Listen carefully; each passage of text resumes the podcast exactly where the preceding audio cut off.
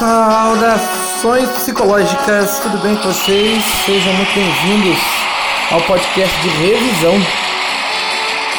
da disciplina de Processos Psicológicos Básicos 1 do curso de Psicologia do Centro Universitário Geraldo de Biase. É, esse podcast nós vamos revisar aí os conteúdos para a nossa prova que será na semana que vem, ok? Vamos ao que nos interessa.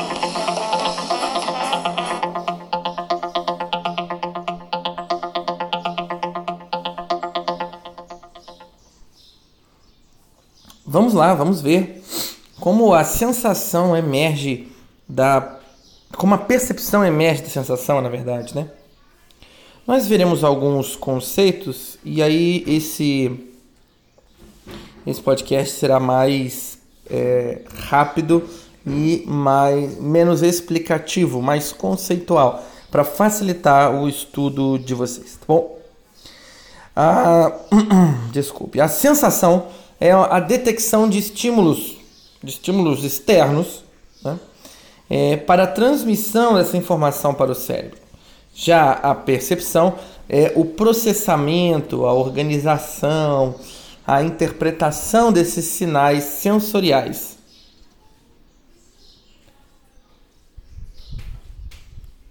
Ui. Como é que a sensação emerge da percepção? Aliás, como é que a percepção emerge da sensação? Primeiro, nós temos um estímulo. Esse estímulo é detectado pelos receptores sensoriais, ou seja, é a sensação. Esse estímulo vai ser transduzido, ou seja, traduzido de sinais em sinais elétricos que são transmitidos para o cérebro. Daí, esse cérebro interpreta essa informação, organiza essa informação, que é o processo de percepção. Então, a transdução é o fenômeno pelo qual os processos, né, é, o, é, é o processo pelo qual os estímulos sensoriais vão ser convertidos em sinais que o nosso cérebro possa interpretar.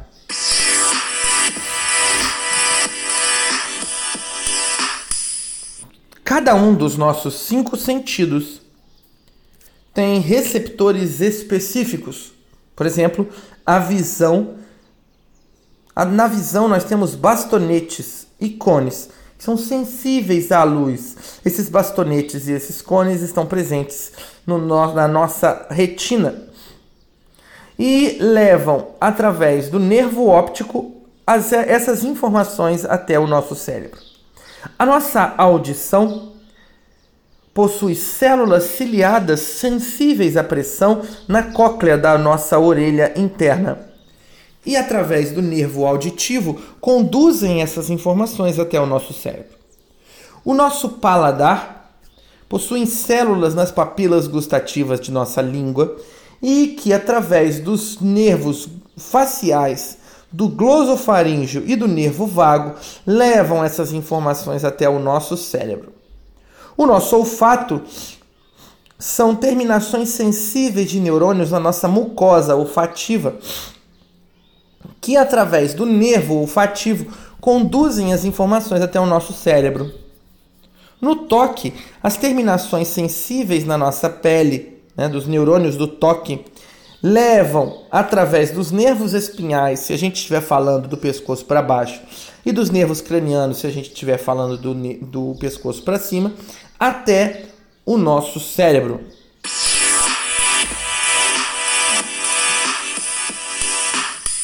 Só que para a gente identificar esses estímulos, ele tem que ter uma intensidade mínima. A essa intensidade mínima de estimulação necessária, a gente chama de limiar absoluto. Ou seja, a intensidade mínima de estimulação que deve acontecer para que você experimente uma sensação se chama limiar absoluto. E a quantidade mínima de alteração necessária para que a gente possa detectar a diferença entre dois estímulos se chama limiar de diferença ou limiar diferencial.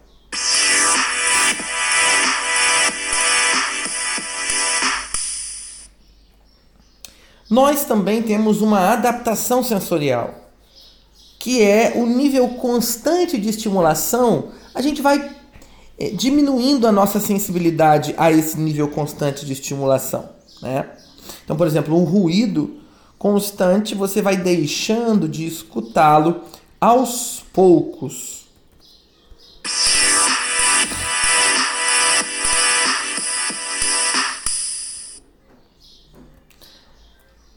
Como a gente consegue enxergar? A gente consegue enxergar graças à nossa retina, que é uma superfície delgada né, interna, na parte de trás do nosso globo ocular. Nela existem os receptores sensoriais que transduzem a luz em sinais neurais. Esses receptores são os bastonetes e os cones. Os bastonetes identificam luzes brancas e pretas, e os cones as luzes coloridas.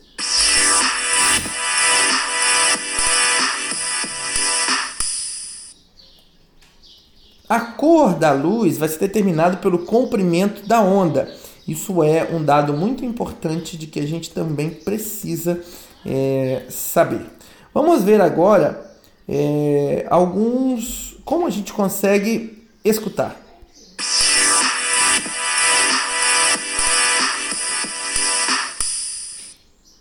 Como nós conseguimos escutar? A audição, né?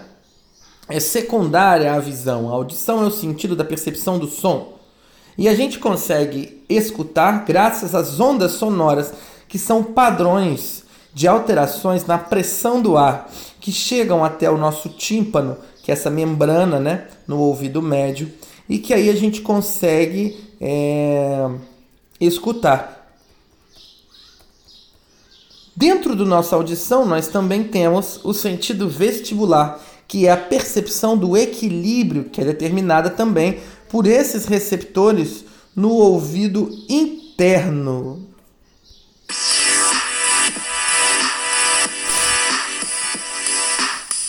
Como a gente consegue sentir o gosto?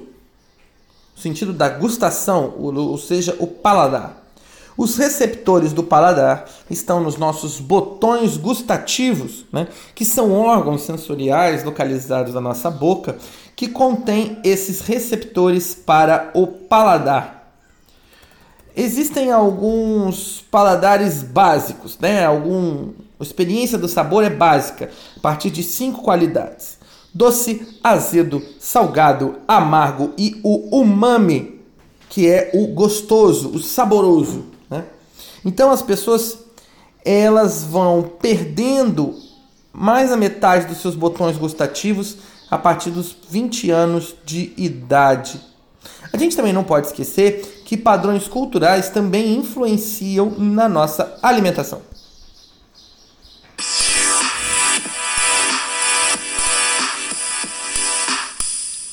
Como é que a gente consegue sentir o cheiro? A gente consegue sentir o cheiro graças ao olfato. No olfato, nós temos dentro da nossa cavidade nasal um ambiente quente e úmido que ajuda as moléculas a entrarem em contato com a cavidade nasal, que é o epitélio olfativo, uma camada de tecido junto da cavidade nasal que contém esses receptores de odor. E esses receptores de odor né, são células ciliadas, através do nervo olfativo, levam essas informações até o nosso cérebro.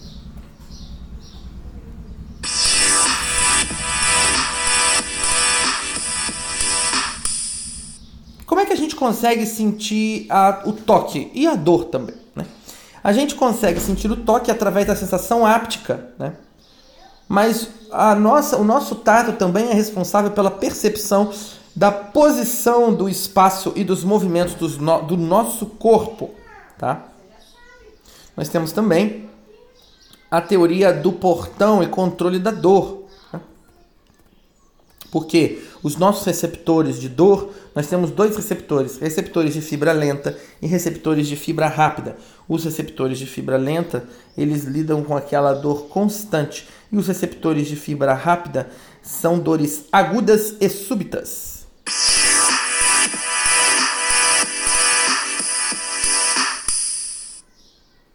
Então nós já vimos como a percepção emerge da sensação, como que a gente consegue enxergar, como que a gente consegue ouvir, como que a gente consegue sentir o gosto.